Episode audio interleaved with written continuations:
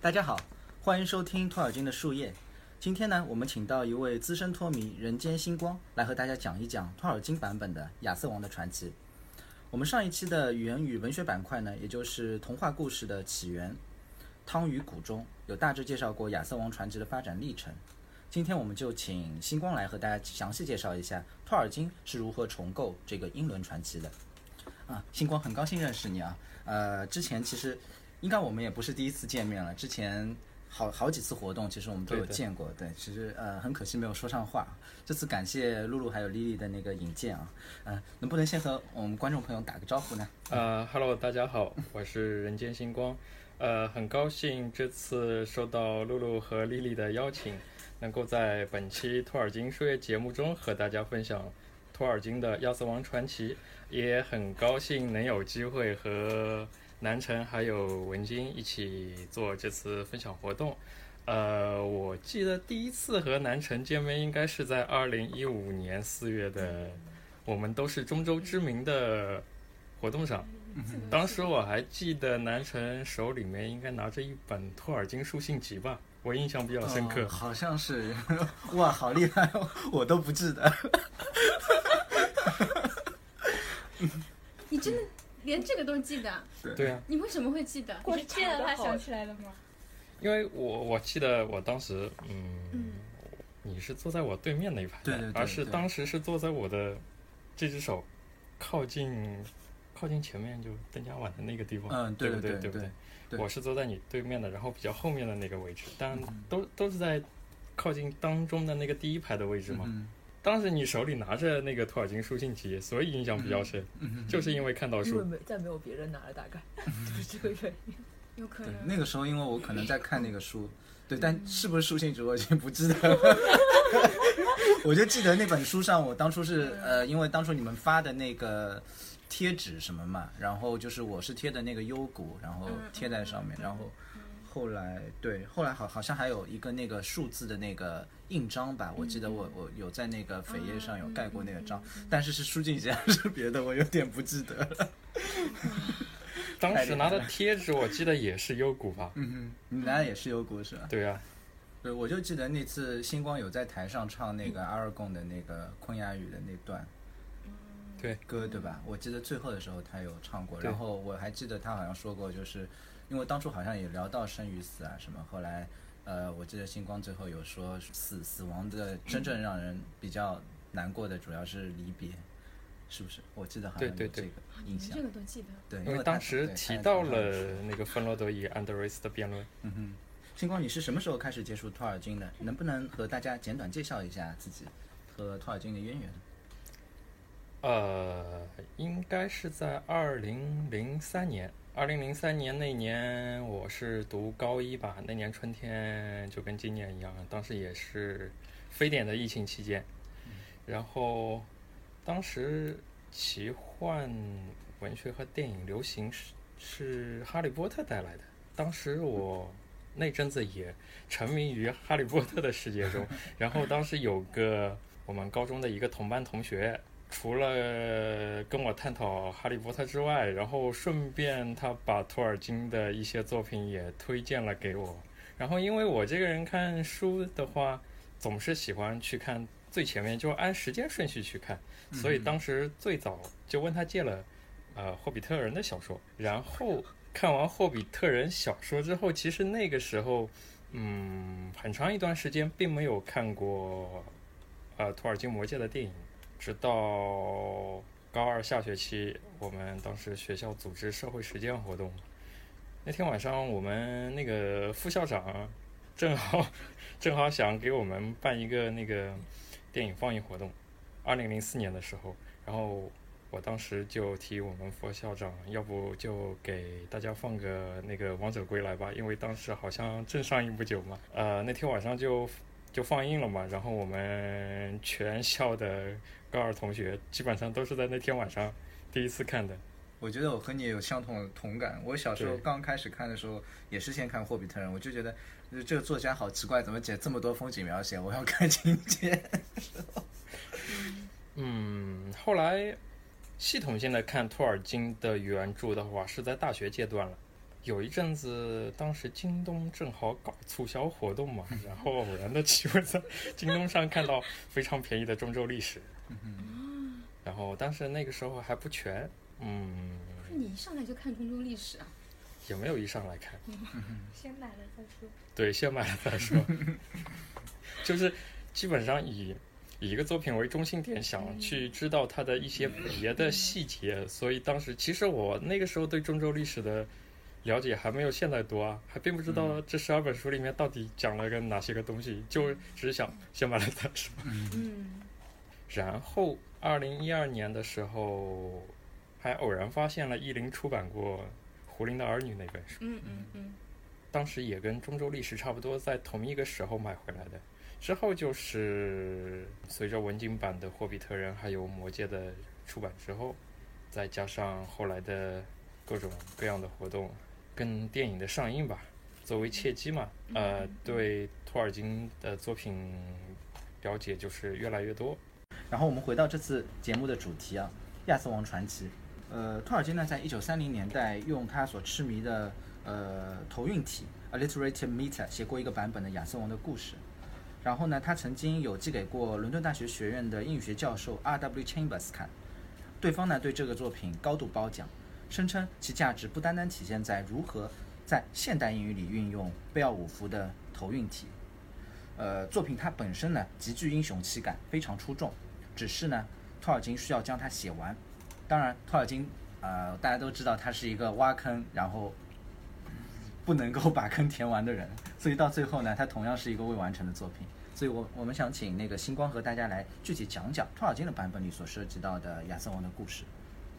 托尔金笔下的亚瑟王长诗名为《The Fall of Arthur》，亚瑟的陨落，共九百五十四行，其中第五十章未完成。诗篇从亚瑟王准备跨海东征开始，莫德雷德怂恿亚瑟王出征。圆桌骑士高文渴望战斗，而且当时他并未看出莫德雷德暗藏的诡计。于是，作为先锋和王的诸位圆桌骑士领主们一同远征欧洲大陆。他们登上萨克逊的土地，一路征战，直到来到群山脚下的密林边缘。那里寒风凛冽，电闪雷鸣，骤雨突降。王的军队驻扎在那地过夜，直到一声号角传来，战士们听到马蹄声越来越近，正是找寻王的卡尔多克来了。他对亚瑟王说：“王啊，你离开你的国土太久，而莫德雷德不值得信任。他现在已经叛国起兵了，战火已经烧到了不列颠的大地上，赶紧向西返回。”亚瑟王感到厄运已至，他招来高文，又寻求建议，并说他想念兰斯洛特。高文反对亚瑟王向兰斯洛特求援，他说：“现在我们仍要抱有希望，现在立刻向西渡过大海复仇。”诗篇的第二章从莫德雷德醒来开始。他看到窗外一支从法国来的舰队遭遇暴风雨的袭击，几乎全部被摧毁。然而，当时他的头脑沉浸在对王后圭尼维尔的渴望中。这时，有一艘名为 Frisian 的船搁浅在不列颠的海岸。船长 Radford 给莫德雷德带来了消息。他说，Cradock 已经把这里的消息带给了亚瑟王。现在，亚瑟王大军正从罗马赶回。莫德雷德赶往卡美洛城找寻王后桂尼维尔。他对王后说：“你孤身一人的时候已经太久，现在有一个更好的选择放在你面前，有一位王愿意和你分享王位。”王后当然拒绝了他。莫德雷德说：“亚瑟王再也回不来他的国度，湖上骑士兰斯洛特也不会再回来了。时代变了，我将成为新的王。”于是那天晚上，闺女威尔皇后匆匆逃离了卡美洛城。诗篇的第三章的视角转向了在班威克的兰斯洛特的回忆。这段故事相信大家非常熟悉。兰斯洛特和王后相爱，他们经常幽会，但被莫德雷德告发到了亚瑟王面前。愤怒的亚瑟王宣判王后火刑，并要高文和他的两个兄弟加雷斯、加赫里斯一同押送王后去刑场。但高文此时拒绝了王的命令。于是次日，获得消息的兰斯洛特赶到刑场救下王后。但是在那场争斗中，高文的兄弟加雷斯和加赫里斯都死亡了。事后，兰斯洛特感到非常懊悔，他认为圆桌骑士团的分崩离析是自己造成的，并且因为他和王后的关系，被亚瑟王流放回了他的故乡半威克。第四章又再次回到英格兰，莫德雷德的手下正追踪逃跑的王后。另一边的大海上，亚瑟王和高文赢得了激烈的海战。正当那天太阳升起之时，敌人落荒而逃，英格兰的海岸边飘满了碎片残骸。终于，亚瑟王带领诸位领主回到了自己的王国，但终结的宿命还在前方等待。卡姆兰战役尚未打响，整个诗篇在第五章开始不久就戛然而止。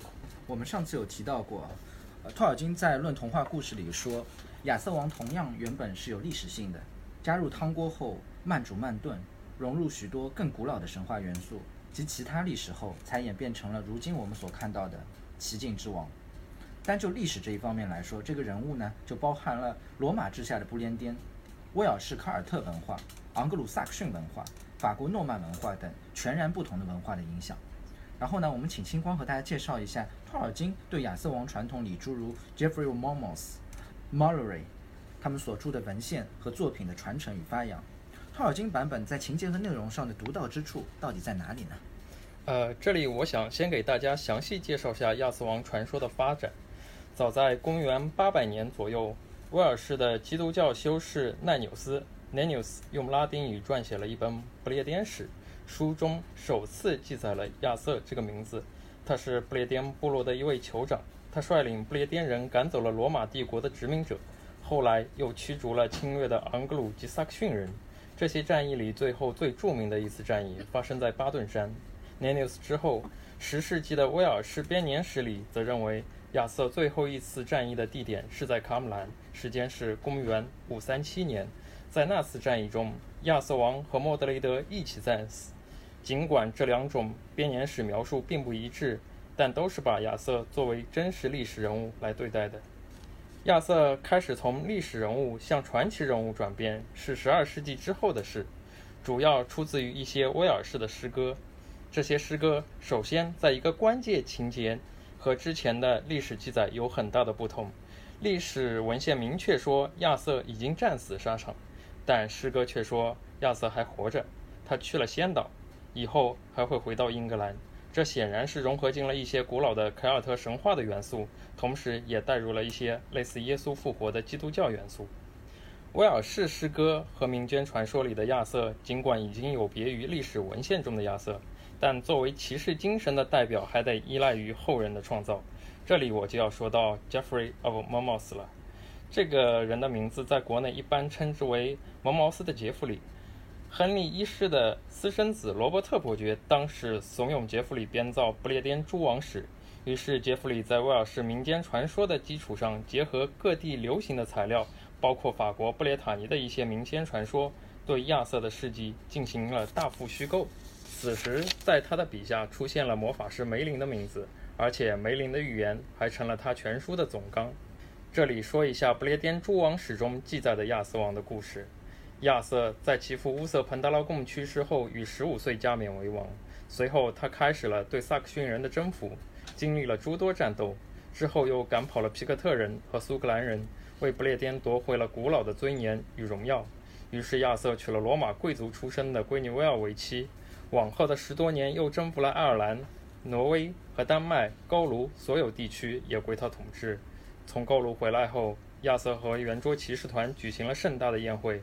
就在宴会上，罗马来的使节到了，他们带来罗马皇帝给亚瑟王的信，信中要求亚瑟本人前往罗马接受审判，为那些原本属于罗马帝国的土地。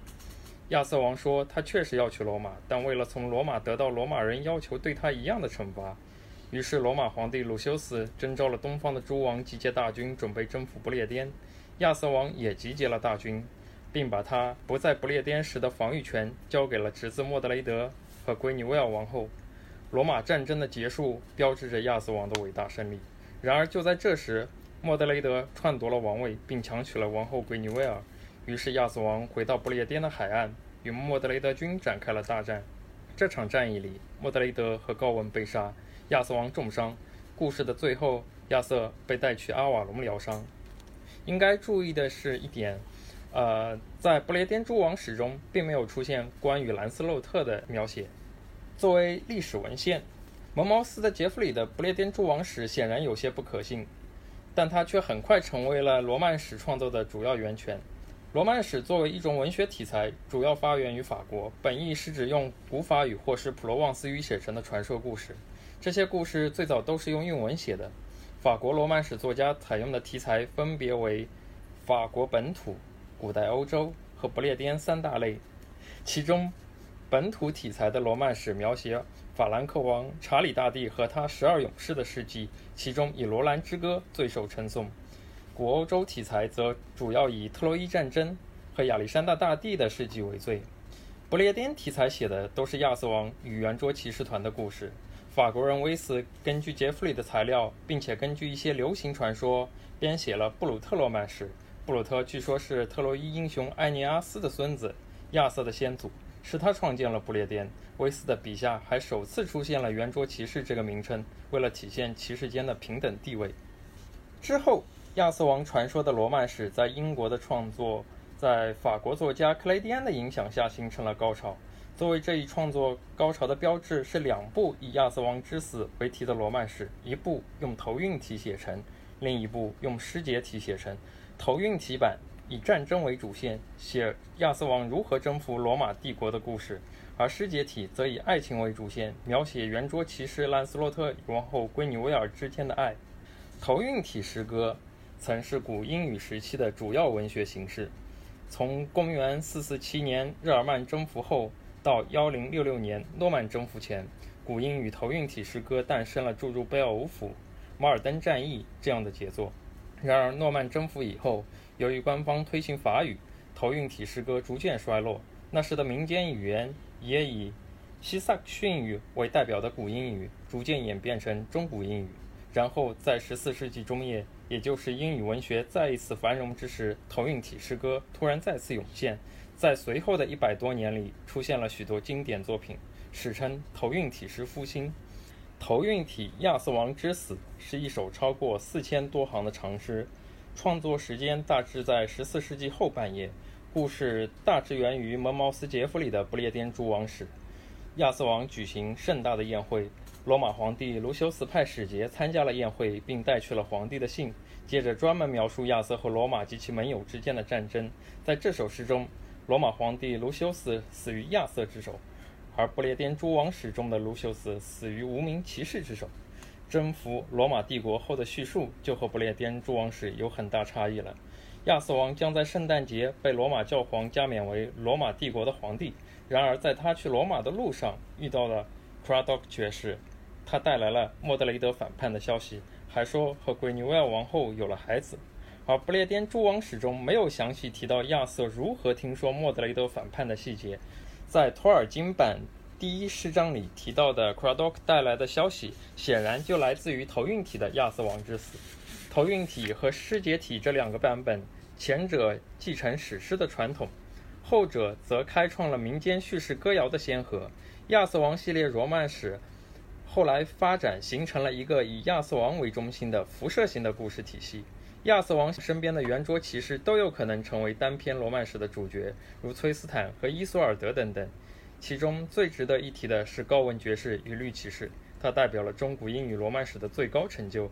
托尔金在他的《高文爵士与绿骑士》一书中说道：“高文爵士与绿骑士的作者坚持了被现在称为十四世纪头韵体复兴的思想，尝试使用古老的韵律规则来写作。”高文爵士与绿骑士之后，以亚瑟王为基本题材的英国罗曼史创作就接近了尾声。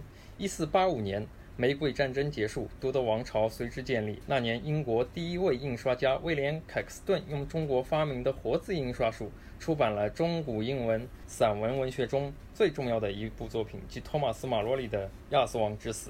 这部作品可以说是对亚瑟王传说的一个重要总结。如今我们所熟知的亚瑟王传说版本，几乎都来源于托马斯·马罗里的《亚瑟王之死》。这本书大概可以分为四个部分：第一个部分是亚瑟称王及征服罗马；第二个部分是圆桌骑士的传奇；第三部分是圆桌骑士寻求圣杯的传奇；第四部分则是亚瑟王之死。其中，第二部分和第三部分来源于圆桌骑士罗曼史叙述和基督教圣杯传说。其传承以往史诗的叙事部分，主要在第一和第四部分，即亚瑟王在梅林的辅佐下称王，集结圆桌骑士讨伐昂格鲁萨克逊部落，远征罗马并加冕。兰斯洛特与王后相爱，被告发为救王后导致圆桌骑士团崩毁。在高文的要求下，亚瑟王来到班威克讨伐兰斯洛特。此时，莫德雷德背叛骑兵，于是国王率军赶回，在多福的港口遭到迎击，高文战死。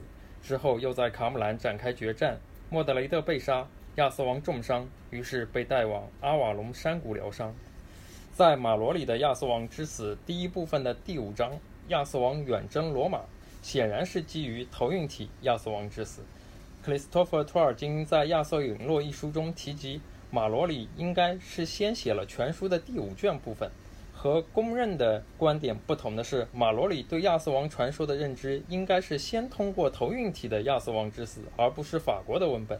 在第五章情节里，亚瑟王远征罗马时并没有莫德雷的反叛以及亚瑟王陨落的情节。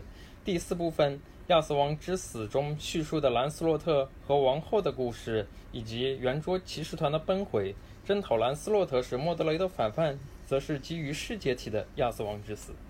托尔金版《亚瑟王的陨落》开篇保留了基本的传统叙事结构，即从东征开始，但是没有之前的盛大宴会和罗马使节到来的部分，也没有对背景的描述，甚至一开始对于战争的目的和战争的范围都没有被明确说明。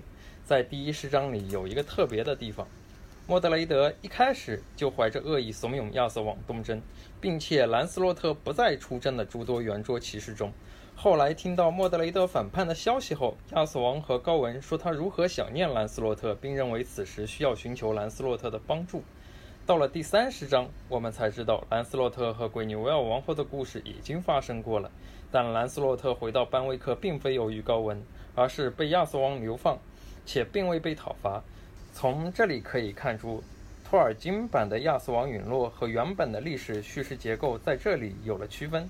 虽然保留了东征的叙事传统，但是其目的和性质被改变了。亚瑟并没有攻打罗马，兰斯洛特和鬼牛要的故事也变得更为简化。虽然保留了兰斯洛特刑场拯救王后，但他被亚瑟王流放不是因为他杀死了高文的兄弟，而是因为他和王后的关系。接下来的第四十章中，亚瑟王返回不列颠时有一场大海战。这也是起源于投影体亚瑟王之死。然而，就在海战胜利之时，亚瑟在他的船上远望自己土地的时候，托尔金停止了后面的创作。在克里斯托弗·托尔金看来，这是父亲诸多放弃创作中最为遗憾的。我感觉最后那个结尾的地方，有点像我们上次讨论刚多林陷落的那个最好的那个版本，他看到刚多林之城，然后我是想说，小说已经说了两次最为遗憾，他不是说刚多林也是最为遗憾的吗？因为确实写了很好的地方突然停掉了，并列最对最为都是嗯对对。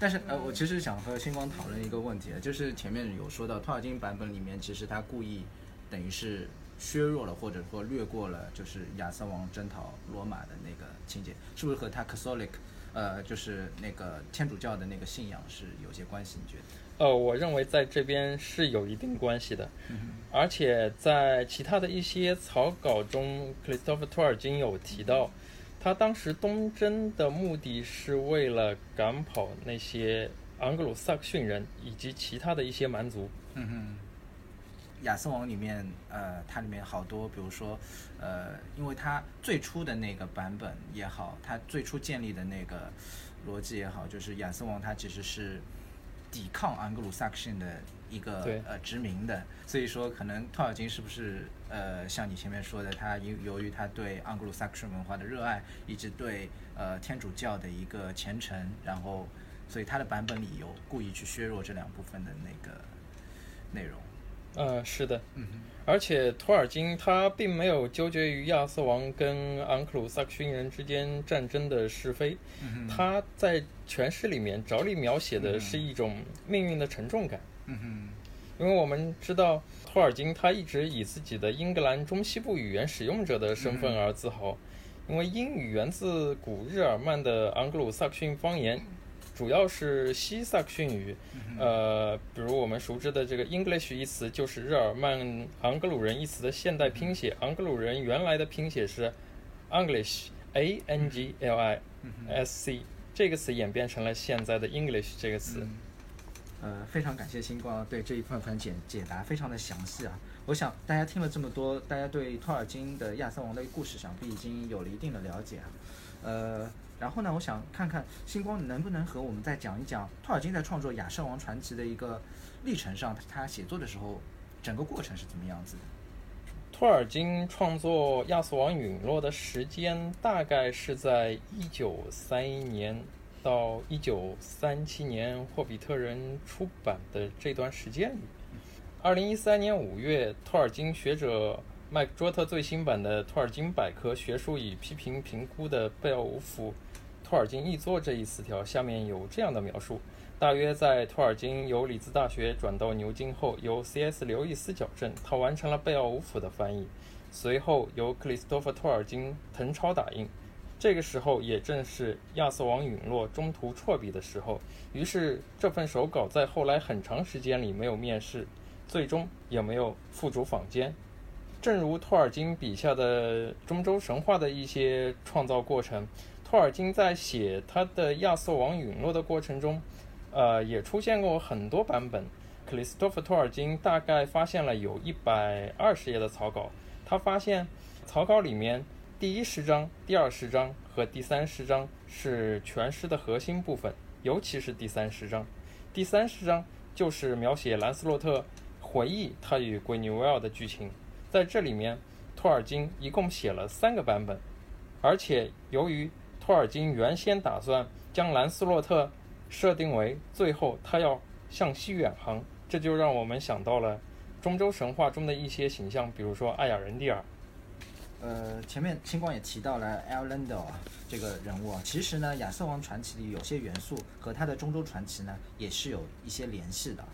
然后托尔金他其实特别喜欢对历史进行重构，这个这个问题其实我们在以前播客也经常有提到，他会对一些断层的历史事件呢进行补充和创作，让事件发生的前因后果富有意义，然后这些历史上的人物和地点会融入到他的传奇里。然后我们请星光和大家具体介绍一下亚瑟王的传奇和精灵宝钻之间的联系，他们具体是在哪里？亚瑟王传说在托尔金笔下的神话体系里出现过多次。我们先说说亚瑟王的形象。首先，亚瑟王被称为永恒之王，传说他会再度复活归来。这种类似基督教耶稣复活及国王归来的形象，在阿尔贡身上相当明显，且魔界中。所说“王者之手乃医者之手”，同样记载于耶稣和亚瑟王的一些传奇故事里。亚瑟王的佩剑——胡之仙女赐予的圣剑 Excalibur，还有一把剑鞘。传说中，剑鞘比剑重要，因只要携带剑鞘，亚瑟王无论受多重的伤都能恢复。魔界里，当护戒远征队准备离开洛斯罗瑞安森林时，森林领主夫人加拉德瑞尔。为队伍中的每一位成员都准备了礼物。阿拉贡所获赠的是为他的圣剑安多利尔特制的剑鞘，剑鞘上覆盖着以金银雕刻出的花朵与树叶的图案，上面还用宝石镶嵌出精灵的如泥纹，写的是安多利尔的名字和此剑的历史传承。据说，从这剑鞘中抽出来的剑，即使战败也不会被玷污或断裂。我们从这里可以看出，阿拉贡的这把圣剑安多利尔的剑鞘。可能就来源于亚瑟王传说中圣剑 Excalibur 的剑鞘。这里我们来看托尔金《亚瑟王陨落》第一诗章中提到，亚瑟王东征的时候，军队驻扎在一个地方。诗中的词是 Mickwood，他说军队驻扎在山的暗影边，有一个密林边 Mickwood 的边上，而且当时因为亚瑟王东征的目的。可能是征服东方的蛮族昂格鲁萨克逊人，于是这和托尔金在第三纪元描述中的中州密林那一带的罗瓦尼亚王国产生了一定的联系。亚瑟王传说的结尾有好多个版本，一说是去阿瓦隆山谷，一说是被三个仙女带去了仙岛阿瓦隆。所谓阿瓦隆山谷，现实里就是现在英国的格拉斯登布里。现在在格拉斯登布里有一座古寺的废墟。当年英王亨利八世跟罗马教廷反目，镇压教皇派，古寺也接连遭了殃。在古寺的拱门后面的草地上插着一块牌子，上面写着“亚瑟和鬼尼维尔合葬于此”。我们先不论这个古墓是否真实，我们先来看看地名 Glastonbury，意思是玻璃岛，形容这个岛遥不可及、隐隐约约的透明状态。古时候这里是湖泽环绕的孤山，也被称为仙岛。在12世纪末的一些文献里，说到现在有被称为 Glastonia 的地方，古时候叫做 Insula Avalonia，Ava 意思是苹果，因为岛上长着很多苹果树。而威尔士语里这个岛叫做 Innis Gutrin，意思也是玻璃岛。但在托尔金的《亚瑟王陨落》中所提及的阿瓦隆似乎和 Glastonbury 这个地方没有什么关系。在第一诗章里，高文的话中提及它应该是位于西方大海上的一座孤岛。在托尔金神话中的孤岛托尔艾瑞西亚这个名字出现很久前就有提到过阿瓦隆的存在。当年托尔金和好友 C.S. 刘易斯约定，各自要写一部故事。刘易斯以空间旅行为主题，而托尔金写的是时间旅行。一九三七年，刘易斯的空间三部曲第一本《寂静星球》完成。同年九月，托尔金的《霍比特人》出版。但当时托尔金关于时间旅行的《失落之书》远未完成。《失落之书》这本书叫《The Lost Road》。现在大部分草稿收录在中州历史第五卷《失落之路》与其他作品中。中州历史第五卷中提及，在早期努门诺尔龙王的第二版中，摩苟斯被推翻，精灵被召唤回西方，并居住在孤岛托尔艾瑞西亚岛上。这个岛又被重命名为阿瓦隆。我们看一下“阿瓦隆”这个词。当时托尔金在书中写作“阿瓦隆纳”，词尾 “lona”。是表示遥远、无法到达的岛，而托尔艾瑞西亚的这个 Alicia 同样有这样的一层意思。虽然托尔金的《亚瑟王陨落》停止于第五十章，在他续写的一些笔记中，亚瑟王陨落的时候也不在城市之地。兰斯洛特驾船前往西方，并且再也没有返回，并且托尔金在他的笔记后面注释中还写着艾亚人迪尔。这时，我们看到亚瑟王在创作兰斯洛特的故事中，显然他与中州历史第一纪元艾雅人迪尔远航的故事产生了一定的联系。魔戒第三部最后，他们提到远航抵达呃孤岛托尔艾瑞西亚岛上有这么一段描述，说看到了艾瑞西亚岛上灯火通明的阿瓦隆尼。此时在魔戒中。阿瓦隆尼亚这个词就成为了孤岛艾瑞西亚的一个港口城市。托尔金这个版本的《亚瑟王传奇》在行文风格上的一大特点，便是运用了 alliterative meter 头韵体的方式来创作。长期研究古英语常识贝奥武夫和古北欧神话的托尔金对其情有独钟，在他的诸多作品里均有运用。无论是对古北欧神话《The Legend of Sea God Guthrum》的再创作，还是对胡林子女以及诺多族贝黎。维林诺故事的尝试，可以说他一直是不遗余力的在推动这种行文方式，甚至在《魔戒》里都有一些诗歌和句序上刻意用了这种格调。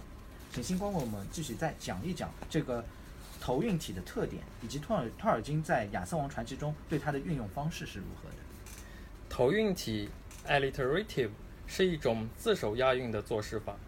现代英语诗歌讲究多种押韵方式，比如抑扬格五音部。抑扬格四音部、抑扬格三音部等等，诗人往往选择其中一种作为押韵的准则。但古英语诗歌形式没有太多的变化，大家几乎只认准一种特殊形式的诗体作为规范，那就是诗行分顿，重读音节有一定规定，字首字母押韵的头韵体，顿即诗行中间的停顿，每一诗行都被分为前后两个半行。实际上，几乎所有的古英语诗歌都押头韵。辨别一首诗歌是否押头韵，可以根据以下几个原则：一、押头韵是指由一个诗行的前后两个半行间的押韵，而不是诗行和诗行间的押韵。两个半行间的押韵只能是重音，次重音和非重音都不能押韵。前半行中的两个重音必须有一个与后半行中第一个重音押韵。前半行中的两个重音可以都押韵，但后半行中只能押第一个重音。如果押韵字母是辅音，则这个辅音必须前后一致；如果押韵字母是元音，则不必要求一致，可以互押。在这里，我选择托尔金在《亚瑟王之死》第一诗章里面的第六十一行为大家朗读一下：“Foes before them, flames behind them, ever east and onward eagle rode they, and folk fleet them as the face of God, till earth was empty and no eye saw them and no ears heard them in the endless hills。”在这里我们可以看到第一行 “Foes before them”。后半行 flames behind them，其中 f 和 b 这两个字母都是押头韵。亚瑟王传奇家喻户晓，世界上有许多各式各样的改编啊，比如说比较出名的英剧《梅林传奇》，以及日本比较出名的呃 Fate 相关游戏和动漫。某种程度上呢，他们也是一种对历史和传奇的重构。然后我们请星光和我们一起聊一聊各式各样的改编，以及亚瑟王的传奇对后世文化的影响。在这里，我想先给大家介绍一下《阿瓦隆迷雾》这部奇幻小说。在奇幻小说中有这么一个分野，被称之为“再述亚瑟王神话”，其中有两部作品最为著名，一部是 T.H. 怀特的《永恒之王》，还有一部就是《阿瓦隆迷雾》。《阿瓦隆迷雾》这部作品是重塑亚瑟王传奇的作品中最细腻、最具原创性的一部。被亚历山大三部曲的作者、历史小说家玛丽·瑞瑙特誉为“想象力的丰碑”。以往亚瑟王传奇都是以男性为中心的故事，但阿瓦隆迷雾独树一帜地将叙事中心转移到看似隐晦不明的女性角色身上，将他们刻画为影响亚瑟王朝兴盛与衰落的重要人物，因而成为颠覆和重构男性神话的分水岭。这部长达八十余万字的经典巨著，将故事背景放在公元五到六世纪的英伦诸岛。当时，罗马帝国正位于崩溃的边缘，不列颠世界来到了历史的十字路口。阿瓦隆迷雾以恢宏的格局、细腻的笔触，刻画了那个时代。书中既有古老异教信仰与新兴基督教的拉锯抗衡，也有母权制度与父权制度的交叠更替，现实的胜利和神话的终结。折射出了新旧不列颠波澜壮阔的时代变迁。全书包含丰富的神话历史细节，考据详实，在原创想象与学术积累之间达到了罕见的平衡。《阿瓦隆迷雾》的作者，美国奇幻科幻小说家玛丽昂·奇莫·布拉德利，他一生致力于扶持类型文学的创作，鼓励年轻作家在奇幻小说中塑造反传统的女性形象。对亚文化的传播起到了不可估量的推动作用。在布拉德利病逝后，他的骨灰撒在了格拉斯顿布里山，即亚瑟王传说中的阿瓦隆所在地。关于日本的菲特系列动漫和游戏，我这里其实想说一说该系列游戏的一些设定。最近几年流行《Fate Grand Order》《费特冠位指定》这部手游里面，其中。第一章的第六特异点部分，呃，因为全部故事讲述的是在一个加勒底的组织，人们为了拯救泛人类史而回到了过去的各个时代修正历史。其中，在第六个特异点，那个特异点称之为神圣圆桌领域。当时，在这一篇章的故事叙述中，将亚瑟王的城池卡美洛设定在了耶路撒冷。在中世纪，有一些。史学家就曾经指出，亚瑟王传说中卡美洛城池很有可能就是源于耶路撒冷，是因为它有那个圣杯故事的原因对对。而且在菲特系列的作品中，亚瑟王的形象不是一个男性，他是一个女性，并且他的名字用日语读叫阿罗托利亚，如果用英文读就是 Archia。那么其实我们知道亚瑟王名字最早。最早它的来源可能来源于拉丁语，它的写作是 Archius。嗯。那么，菲特系列中的亚瑟王阿鲁托利亚这个名字很有可能就来源于此。所以他这个名字是从拉丁语来的，不是从不是从英语的这个 A R T H U R 来的是吧？对的。嗯。关于亚瑟王的作品，现代来看其实有。各色各样的啦，但是很少有去探寻它的，比如说它传说的起源啊，还有各个版本啊，跟基督教圣杯寻求故事的联系啊。呃，在这里我想向各位推荐一本呃冯向老师的书，就这本《玻璃岛：亚瑟与我三千年》。之前我们提到古英语诗贝奥武甫，他在中国能见到的一本大概有两本，一个就是冯相老师翻译的版本，还有是现在市面上多见的是译林出版社出版的陈才宇老师的版本。冯相老师当时在他翻译的版本贝奥武甫这个版本里面，在后面的附录部分，他有提及，呃，是托尔金将贝奥武甫的研究带进了全新的方向。冯像在他的这一本《玻璃岛：亚瑟与我三千年的故事》里面，既融合了他自己一些在欧美留学时候的一些过去的事迹，然后从这些事迹再联系到里面的一些各种亚瑟王的神话。这本书里最值得关注的部分还在后面的附录二的年表部分，因为这部年表里面。他列出了对亚瑟王传奇的流传和演变有重要意义的人事作品，从特洛伊战争至今略分为九段，方便读者去查找那些线索。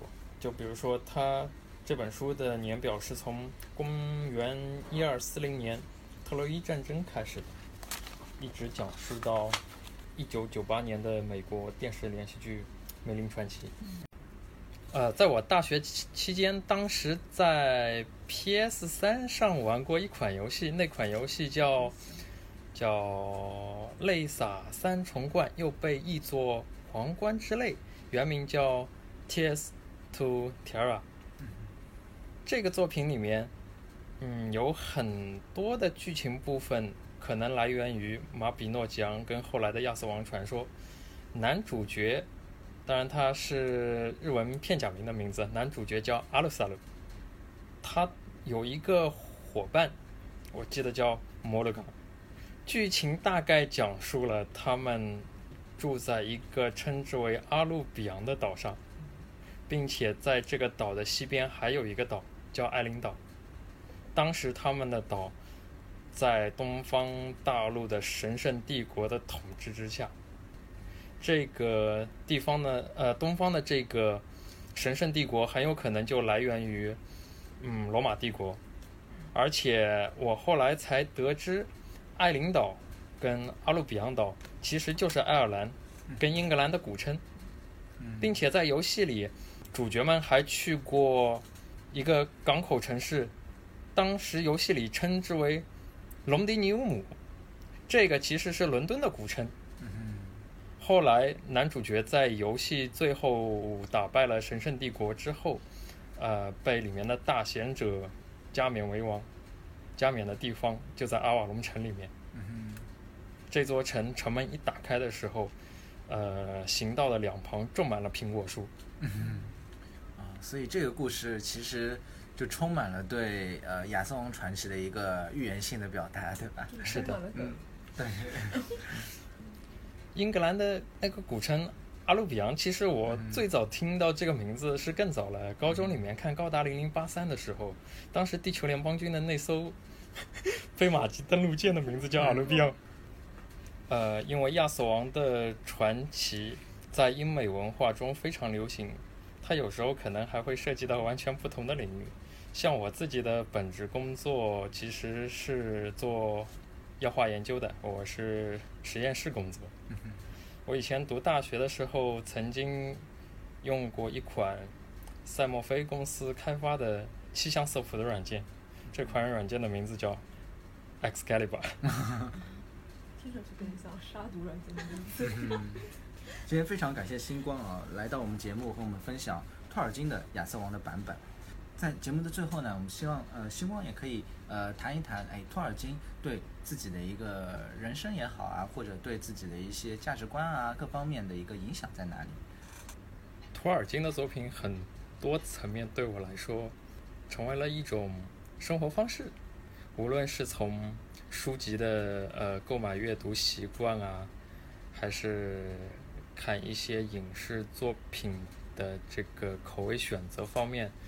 很多层面上都受到了托尔金作品的影响，就比如对欧洲各国的一些神话传说以及英雄史诗，基本上都是以托尔金为中心，辐射出去去接触并阅读了这些作品。在节目的最后呢，我们请星光为我们朗读两首托尔金的精灵语诗歌，一首是 Alberes Gilsonier 的 Sindarin 诗歌，还有一首是光夫人的 Namalia 的诗歌。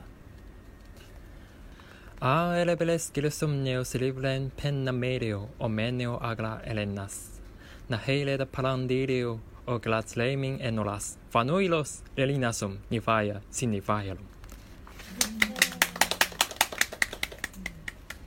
好，我们请星光在我们读光夫人的那首著名的 Namalia。ai lauriela tlasisuline yani unotme velamla altum yani velin tiyorda lavanie. mi ormar diliste milvoriva andune pela guardo teruma nun luini yanserin dilarieleni omario aretali. Ilinne siman yomanin enquantuva ansitintaré varda 어요로세요. 페팡얌 말야테 에렌타리 옴타네. 알일리에 티리 옴둘라 벨룸블레. 알싱다노리올로 카이트모니에. 이파말리나임 베메테아르히스에 움추파. 클라키오 야미리오리아. 시방와나. 롬메로방와바리마. 나마리에. 나히르바리바리마. Namarie. 谢谢星光的朗读，非常感谢星光今天做客我们的节目，希望以后可以经常做客我们的节目，然后为我们分享更多土耳其相关的呃故事，还有呃学术方面的一些内容。嗯，谢谢星光，Ana kaluva tiriana. 愿阳光照耀大家的前路。这期节目呢就到这里了，感谢大家的收听与陪伴，我们下期见，拜拜